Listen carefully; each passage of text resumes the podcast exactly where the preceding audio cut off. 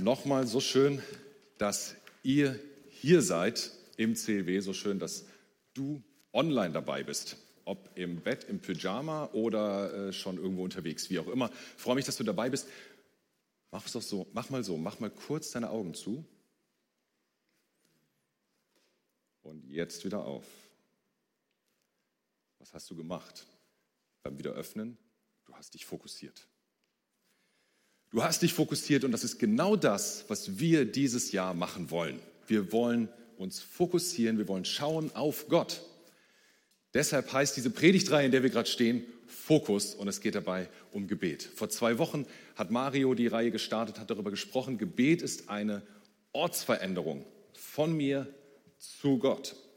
Es ist wie, Gebet ist wie ein Fahrstuhl, ja, der mich zu Gott bringt. Letzte Woche hat Jimmy darüber gesprochen, wie ähm, wir Gebet mit Fasten kombinieren.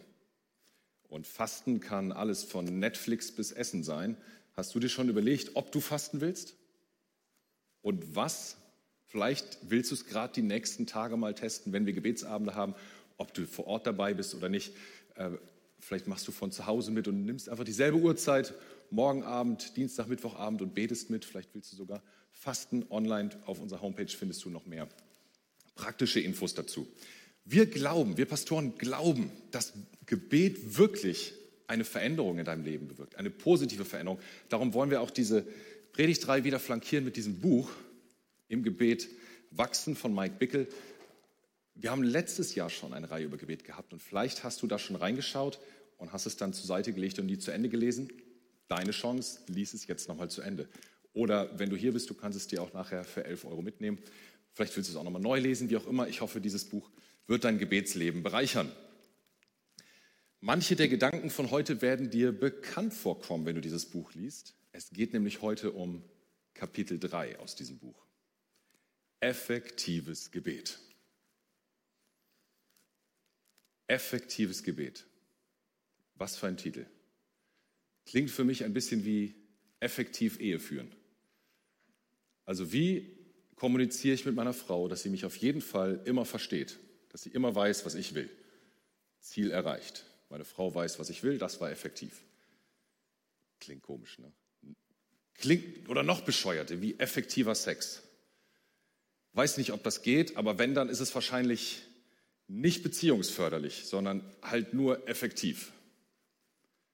Dabei soll Sexualität doch in eine tiefe, intime, ganzheitliche Beziehung führen. Ehe soll doch in eine Beziehung führen. Und meine These heute ist, Gebet soll in Beziehung führen. Gebet soll gar nicht zuallererst effektiv sein, sondern Gebet soll in Beziehung führen. Das ist, worum es eigentlich geht. Und trotzdem ahne ich ja, was hinter diesem Titel, hinter diesem Thema steckt. Denn ja, wenn ich will ja auch, ich habe den Wunsch, wenn ich bete, dass Gott Himmel und Erde in Bewegung setzt, dass die Erde wackelt und bebt, dass äh, alles Mögliche geschieht und dass Gott Wunder tut, dass Kranke geheilt werden und all das. Ich möchte ja, dass mein Gebet eine Wirkung erzielt. So wie vor einigen Jahren, ich habe einen Wohngeldantrag gestellt und wusste schon, naja, ob der überhaupt genehmigt wird, das war mir nicht so klar. Und wenn, dann das vielleicht 200 Euro, vielleicht 300, 400. Ich habe das alles nicht so richtig verstanden, habe dem abgeschickt und ein halbes Jahr lang nichts gehört. Und da, ich weiß nicht, ich habe ich hab den total vergessen, diesen Antrag. Und dann eines Morgens bete ich, boah Gott, wir brauchen als Familie irgendwie eine kurze Auszeit, wir brauchen einen Urlaub. Wir können ihn uns nicht leisten. Gott, sorg du irgendwie dazu, dafür, dass wir einen Urlaub haben können. Und wenn es ein kurzer ist, Gott, schenke uns das irgendwie die Möglichkeit. Drei Stunden später gucke ich in den Briefkasten, liegt da der Wohngeldbescheid. 600 Euro. Mehr als ich erwartet habe.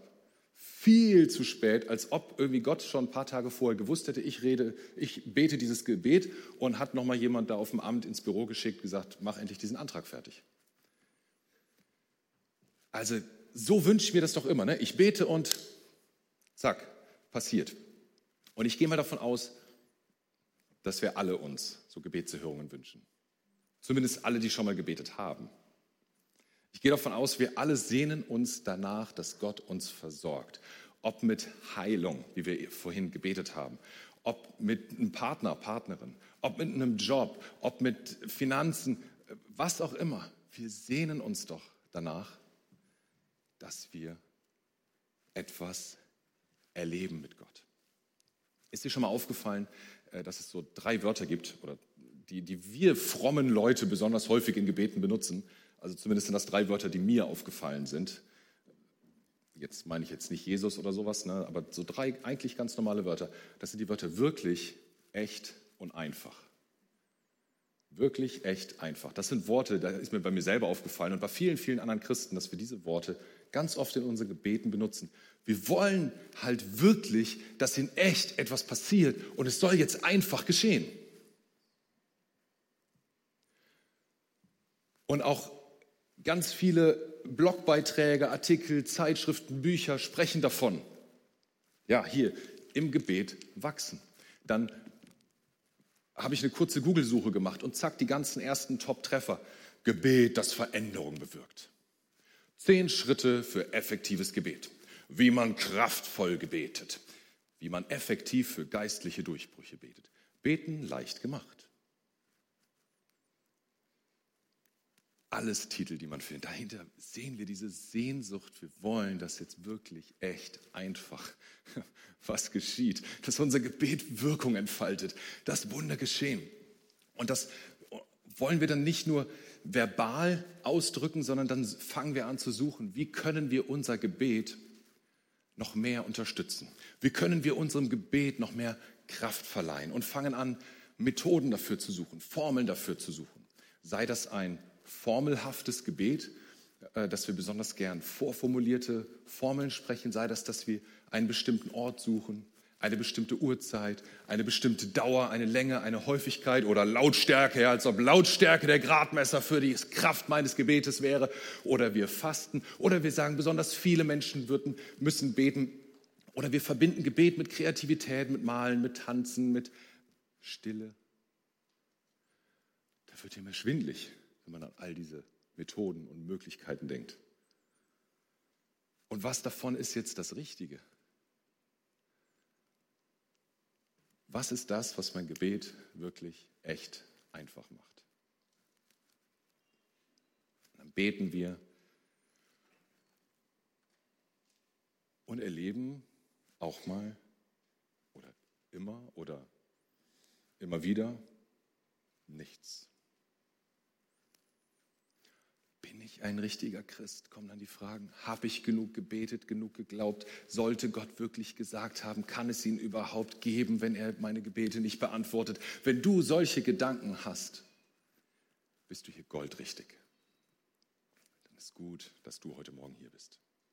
Wenn du solche Gedanken noch nie hattest, dann äh, lass sie doch einfach mal zu. Weißt du, in der Bibel lesen wir zuhauf von solchen Gedanken, die Menschen haben. Ich lese nur mal aus Psalm ähm, 44,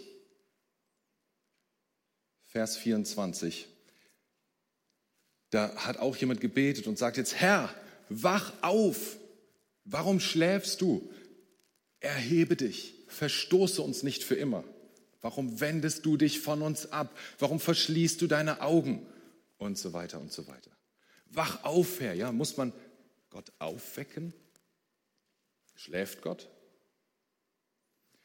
Mit welcher Formel wecke ich ihn auf oder mit doch keiner Formel? Ja, denn manche Gebete, manche Gebete sind ja anscheinend effektiv ohne ein riesengroßes Drumherum.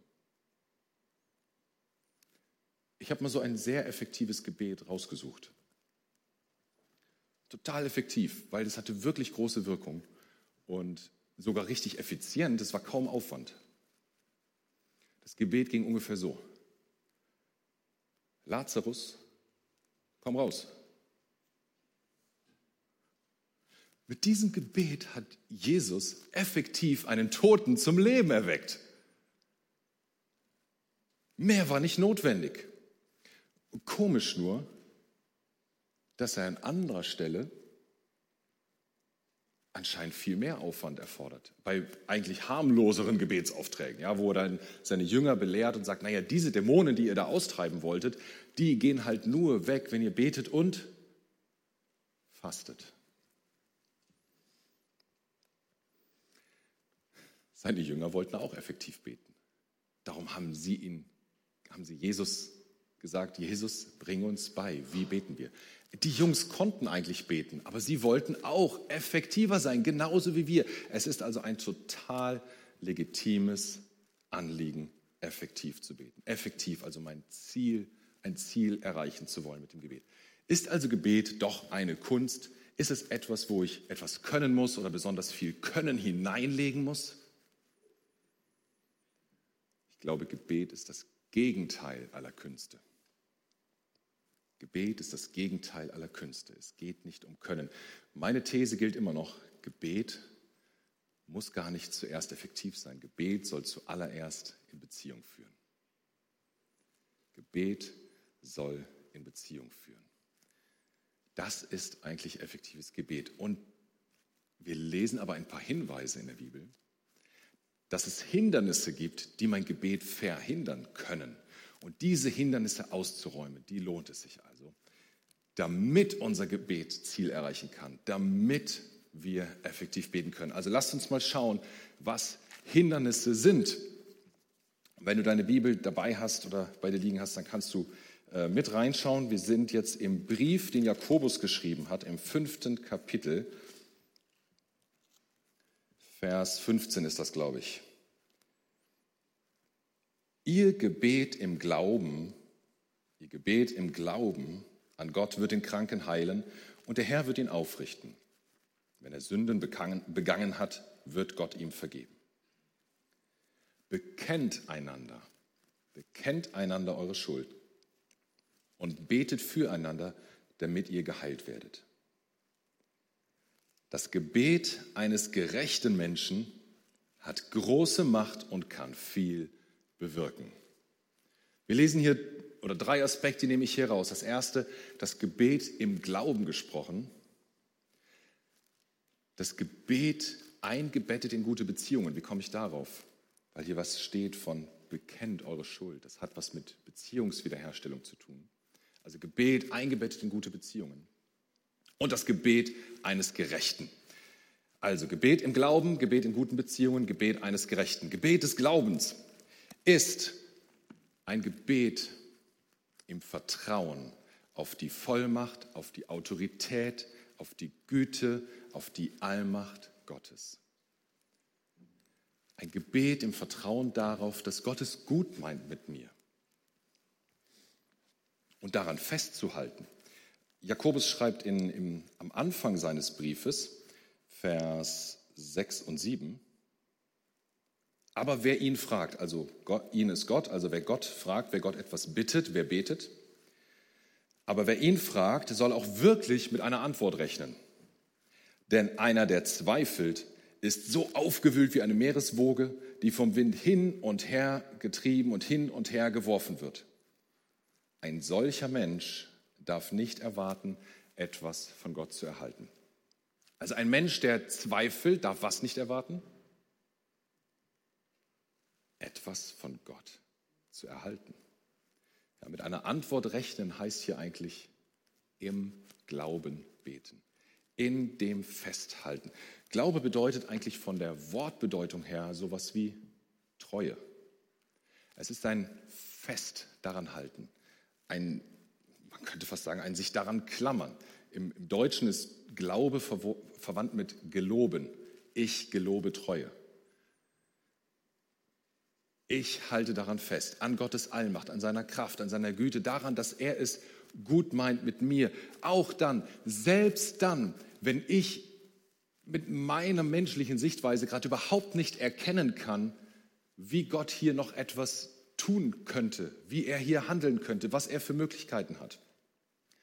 Auch dann halte ich daran fest. Ich glaube. So wie bei den zwei Blinden, die Jesus geheilt hat, quasi so im Vorbeigehen. Hat sie erst gefragt, glaubt ihr denn, dass ich heilen kann? Ja, wir glauben. Okay, euer Glaube hat euch geheilt. Zack, konnten sie sehen. Wahnsinn. Glaube scheint also für Gott eine besondere Bedeutung zu haben. Und das sehen wir auch in Markus 11, Vers 23. Da kommt so ein Knallervers. Da sagt Jesus, und jetzt, ne, das ist wörtliche Rede Jesus, ich versichere euch, wenn ihr zu diesem Berg sagt, heb dich in die Höhe und wirf dich ins Meer, wird es geschehen. Entscheidend ist, entscheidend ist, dass ihr glaubt und in euren Herzen nicht daran zweifelt. Stark, oder? Gott, ich glaube für dieses Auto. Ja, ich, ich habe es. Ich, gib's mir, Gott, ich glaube daran. Gott, ich glaube für diese Partnerin. Gott, ich glaube für diesen Job. Gott, ich glaube für diese Heilung. Was für ein Vers. Gott verspricht hier schier unbegrenzte Möglichkeiten, Berge zu versetzen. Und trotzdem ist dieser Vers so tricky, weil Gott hier eine Bedingung stellt. Nur wenn du glaubst. Und ein Haufen Menschen haben sich genau deshalb von Gott abgewendet. Weil sie sagen, ich habe gebetet für diese Heilung. Ich habe gebetet, dass meine Frau wieder gesund wird. Ich habe gebetet für mein Kind. Ich habe gebetet für meine Eltern. Ich habe gebetet für diesen Job. Ich habe geglaubt und es ist nichts geschehen.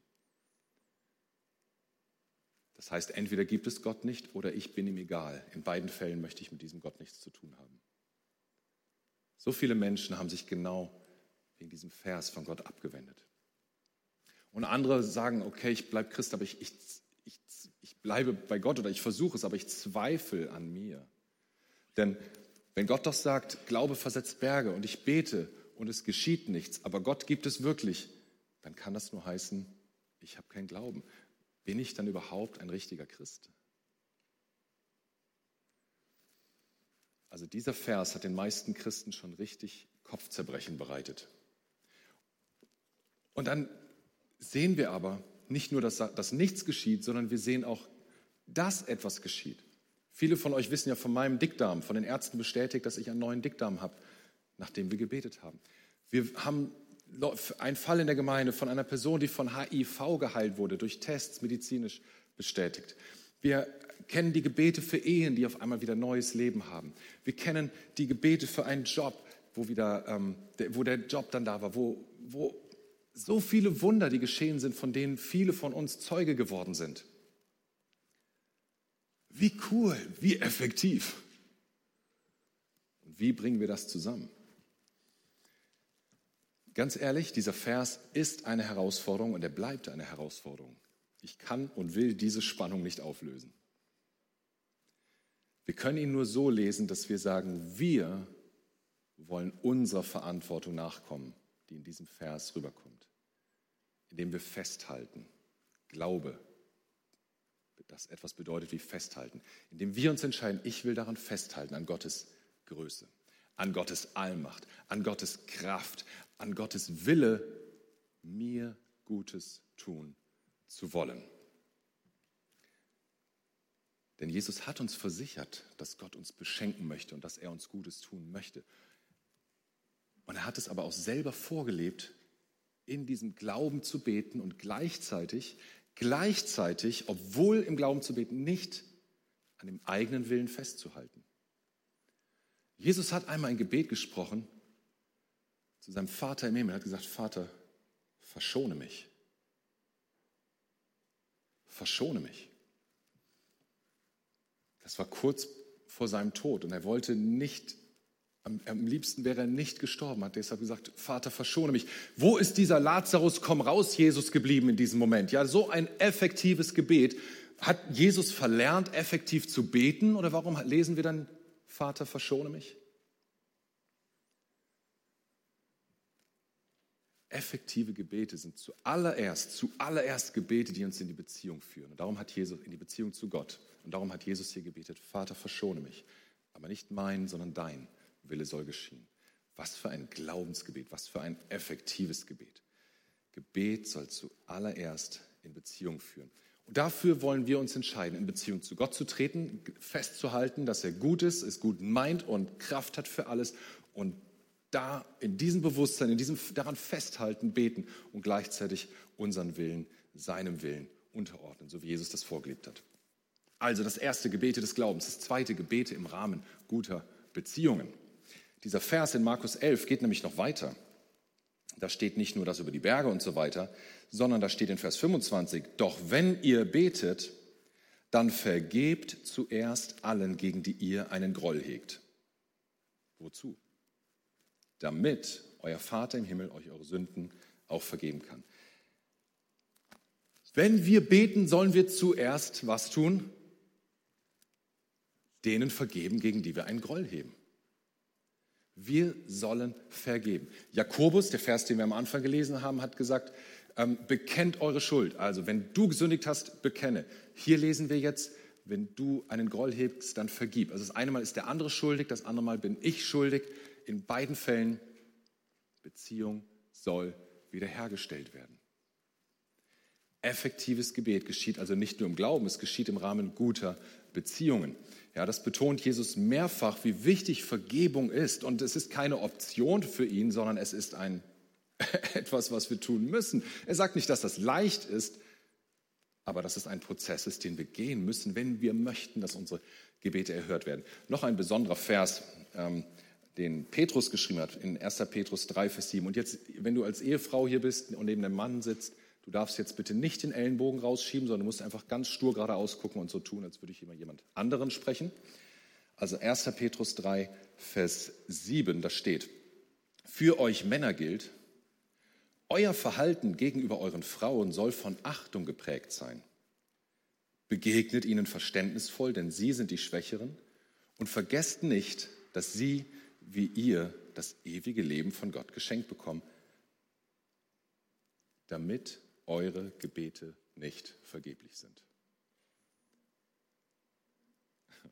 Hey, wir Männer, lasst uns unsere Frauen ehren und achten und lieben und respektieren und wertschätzen. Lasst es uns ein Ziel sein, sie zu verstehen, Verständnis zu haben und so weiter, uns zu ihnen hinzubewegen und nicht uns vor ihnen abzukapseln. Wozu?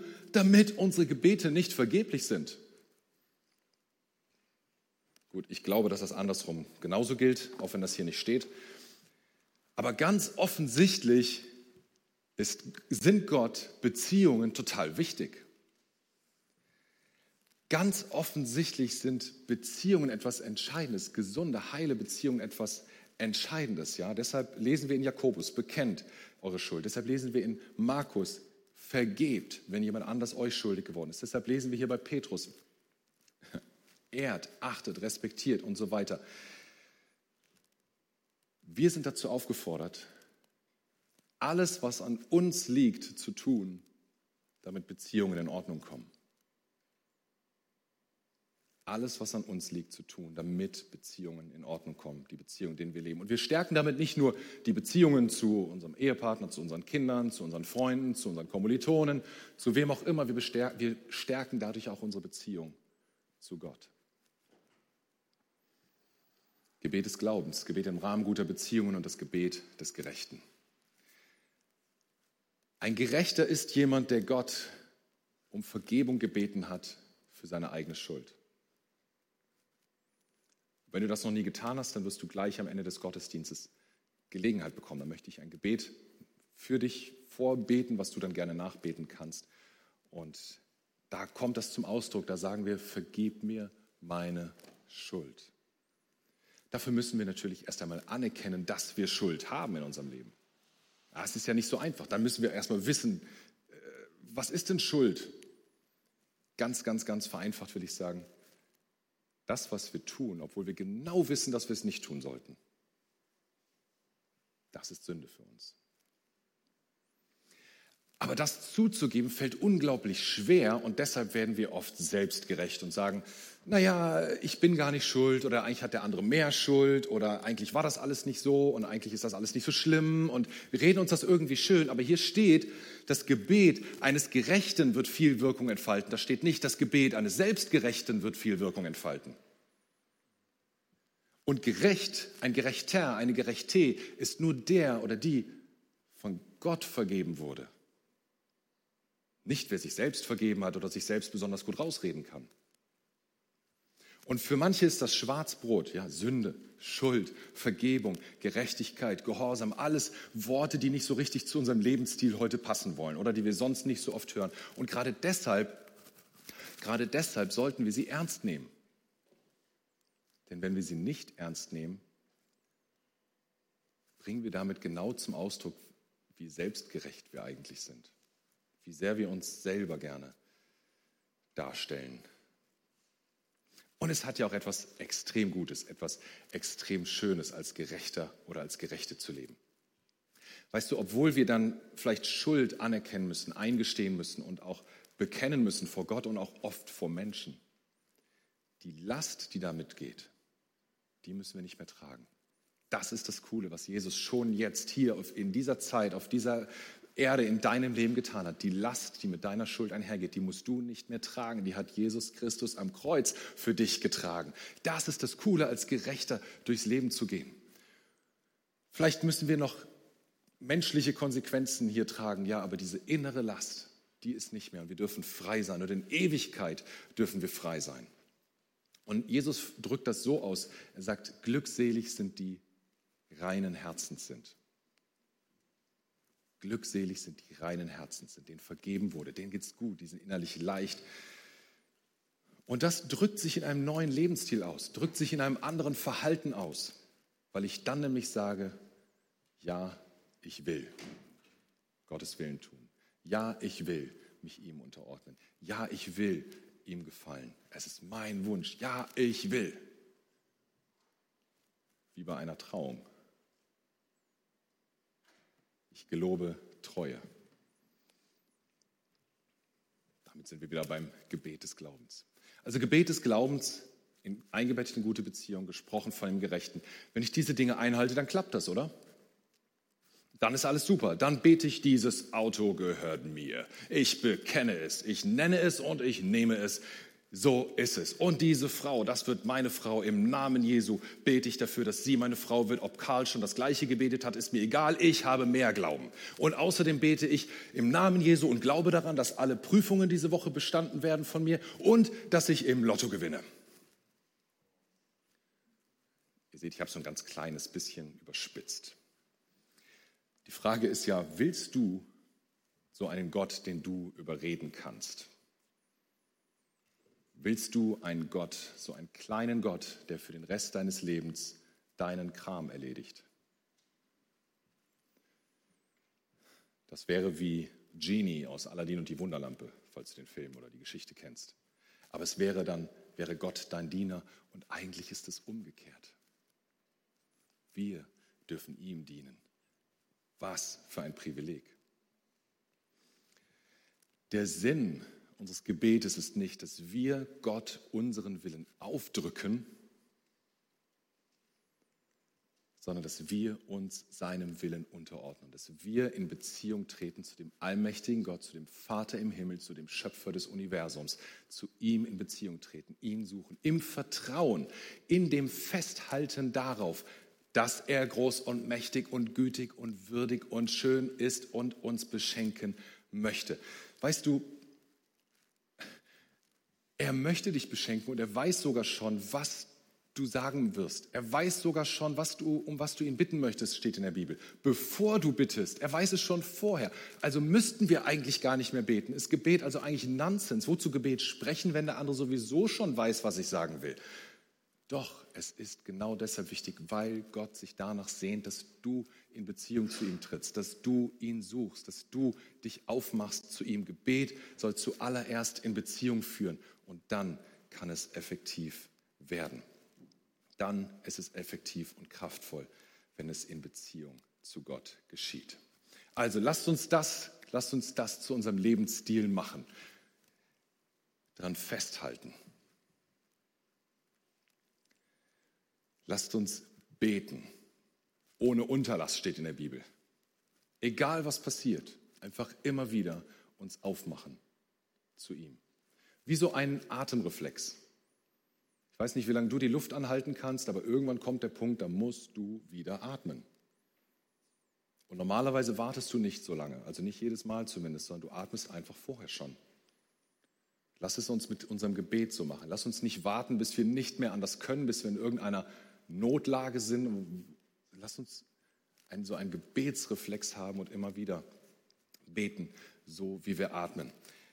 Denn das effektivste Gebet ist das, welches auch gesprochen wird. Wusstest du das? Das effektivste Gebet ist das, was auch gesprochen wird. Also lasst uns darum mutig sein. Lasst uns mutig sein, unsere Beziehungen in Ordnung zu bringen. Lasst uns mutig sein, unseren Willen dem Willen Gottes unterzuordnen. Lasst uns mutig sein, daran festzuhalten, dass er gut und allmächtig ist. Lasst uns mutig sein, unseren Lebensstil auf ihn auszurichten, so zu leben, wie es Gott gefällt. Und lasst uns mutig beten, egal wie oft wir Enttäuschung erlebt haben. Wie viele Gebete habe ich gesprochen, die vordergründig nicht effektiv waren, weil es ist nichts passiert. Und trotzdem höre ich nicht auf zu beten, weil ich auch viele Gebete gesprochen habe, bei denen etwas geschehen ist, bei denen äh, Gott gewirkt hat und weil ich gar nicht weiß, was Gottes viel größerer Wille eigentlich ist, was er vielleicht viel Größeres tun will, was ich noch gar nicht sehen kann. Deshalb lasst uns mutig sein. Lasst uns hier im Gottesdienst davon erzählen, was Gott getan hat, so wie Kathi vorhin von Maximilian erzählt hat. Wenn du solche Dinge erlebt hast, dann erzähl uns davon hier im Gottesdienst, damit wir alle uns mitfreuen können. Aber lasst uns zuallererst mutig sein, den Geber zu suchen. Nicht die Gabe, sondern den Geber. Nicht die Gebetserhörung als erstes zu suchen, sondern der, der Gebet erhört. Und das ist unser Vater im Himmel. Lass uns den zuerst suchen. Und ich möchte dir jetzt die Gelegenheit geben, darauf zu antworten und im Gebet zu sagen, Vater, das ist das, was ich möchte.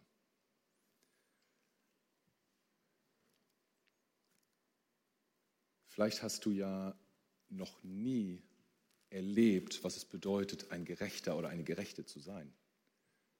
Vielleicht sagst du heute zum ersten Mal, ich möchte Gerechtigkeit von Gott. Ich möchte, dass meine Sünde, meine Schuld vergeben wird. Ich möchte das so sehr an diesen Jesus abgeben, wenn er dafür gestorben ist und das alles für mich trägt. Er hat die maximale Strafe dafür getragen, am Kreuz zu sterben. Du musst es nicht mehr tun, wenn du seine Vergebung annimmst. So, wenn das dein Wunsch ist, wenn du sagen möchtest, ich möchte mich dir, Vater im Himmel, unterordnen, ich möchte dir folgen, ich möchte deine Vergebung annehmen, möchte die Freiheit erfahren, die da drin steckt, dann sprich mir doch dieses Gebet nach. Und wenn du schon oft dieses Gebet gesprochen hast, vielleicht willst du es einfach trotzdem nochmal laut mitsprechen und neu in deinem Herzen festmachen. Vater im Himmel, danke, dass du mich liebst. Danke, dass du dich für mich entschieden hast. Herr Jesus Christus. Du bist für mich gestorben und auferstanden. Du bist für mich gestorben und auferstanden. Vergib mir meine Schuld. Vergib mir meine Schuld. Ich wähle dich jetzt. Ich wähle dich jetzt als meinen Retter und Herrn. Als meinen Retter und Herrn. Dir will ich folgen. Dir will ich folgen. Amen. Amen.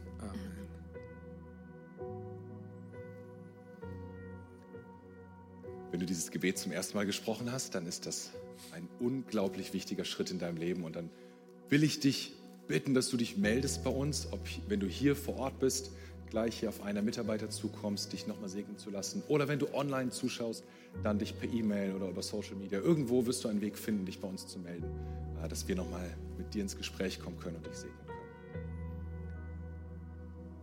Ich möchte jetzt beten für diejenigen, die sagen, boah, so viele Gebete. Ich bin schon lange unterwegs mit Gott, aber so viele Gebete. Und ich habe den Mut verloren zu beten. Wo ist die Effektivität meiner Gebete? Es wäre so schön, ich könnte daran festhalten, dass Gott gut ist und mächtig ist. Aber ich habe keinen Mut mehr zu beten.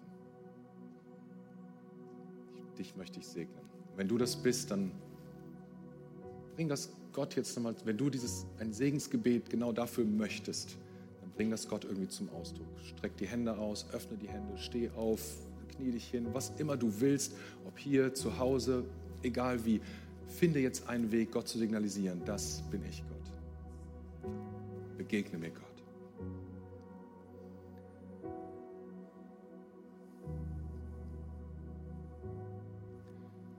Vater im Himmel, du siehst diese Herzen, die sich gerade auf den, die sich gerade aufmachen zu dir, die sich auf den Weg machen zu dir. Siehst die Enttäuschung, du siehst den Frust, du siehst die Zweifel, die darin liegen. Du siehst auch die Vorwürfe gegen dich. Und das alles ist okay. Ich bitte dich, Herr, dass du das jetzt nimmst. Die Zweifel, den Frust, die Vorwürfe, die Enttäuschung, all das, Herr, dass du das nimmst und dass du das ersetzt. Schenk uns deinen Heiligen Geist, Herr. Gib uns wieder ein warmes, feuriges Herz für dich und für das Gebet mit dir. Egal was war und egal was kommen wird, Gott, wollen wir daran festhalten, du bist gut. Du meinst es gut. Du willst uns segnen. Du wirst uns segnen.